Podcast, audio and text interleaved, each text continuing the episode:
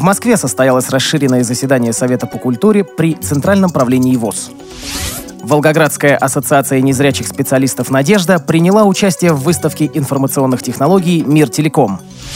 Выпускники школы-интерната для слабовидящих и слепых детей сдавали первый обязательный единый государственный экзамен по русскому языку. Далее об этом подробнее. В студии Денис Золотов. Здравствуйте.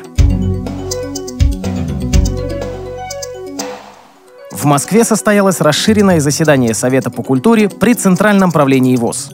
Заседание провела председатель Совета, вице-президент ВОЗ Лидия Абрамова. Рассматривались вопросы организации и развития взаимодействия ВОЗ со средствами массовой информации, органами исполнительной власти субъектов Российской Федерации и местного самоуправления. С особой заинтересованностью обсуждались новые формы социокультурной реабилитации инвалидов по зрению в региональных организациях, учреждениях и хозяйственных обществах ВОЗ, работы с детьми и молодежью. Рассматривались предложения по проведению первого местного этапа фестиваля самодеятельного народного творчества инвалидов по зрению «Салют Победы». Решено уделить больше внимания сотрудничеству со средствами массовой информации и расширить рамки шефской помощи учащимся коррекционно-образовательных учреждений для слепых и слабовидящих детей. Для этого предложено регулярно проводить детские социокультурные мероприятия ВОЗ. Волгоградская ассоциация незрячих специалистов «Надежда» приняла участие в выставке информационных технологий «Мир Телеком». Организация продемонстрировала современные тифлоинформационные технологии. Специалисты «Надежды» рассказали об особенностях работы незрячих на персональном компьютере, продемонстрировали программы невизуального доступа к ПК и мобильным устройствам, которые при помощи синтеза речи озвучивают происходящее на экране. Показали работу брайлевского принтера. Кроме того, гостей выставки ознакомили с устройством создания тактильной графики PIAF, которая позволяет сделать рельефным любое изображение, нанесенное на специальную термобумагу. С помощью этого устройства специалисты производят тактильные план-схемы помещений социально значимых объектов, служащие для ориентировки незрячих. Также на выставке были представлены технические средства реабилитации инвалидов по зрению.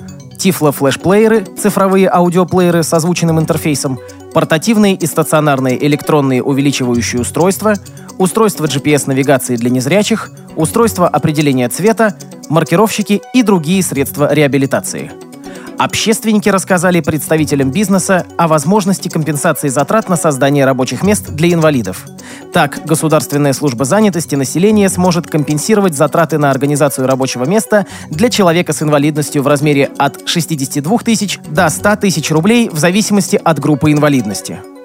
Участие Волгоградской ассоциации незрячих специалистов «Надежда» в выставке стало возможным благодаря приглашению организатора данного мероприятия ООО «ВВЦ Регион», который предоставил выставочные площади и оборудование на безвозмездной основе.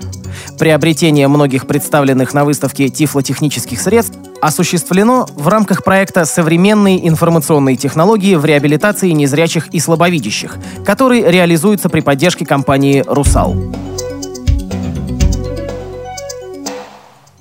27 мая выпускники школы-интерната для слабовидящих и слепых детей сдавали первый обязательный единый государственный экзамен по русскому языку.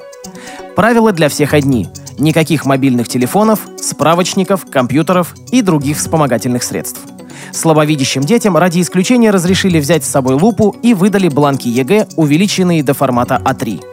Для тотально слепых задания написаны шрифтом Брайля. Незрячие дети пишут по Брайлю, а потом ассистент переписывает обычным шрифтом, чтобы можно было проверить, рассказала руководитель пункта сдачи ЕГЭ Ольга Соколова.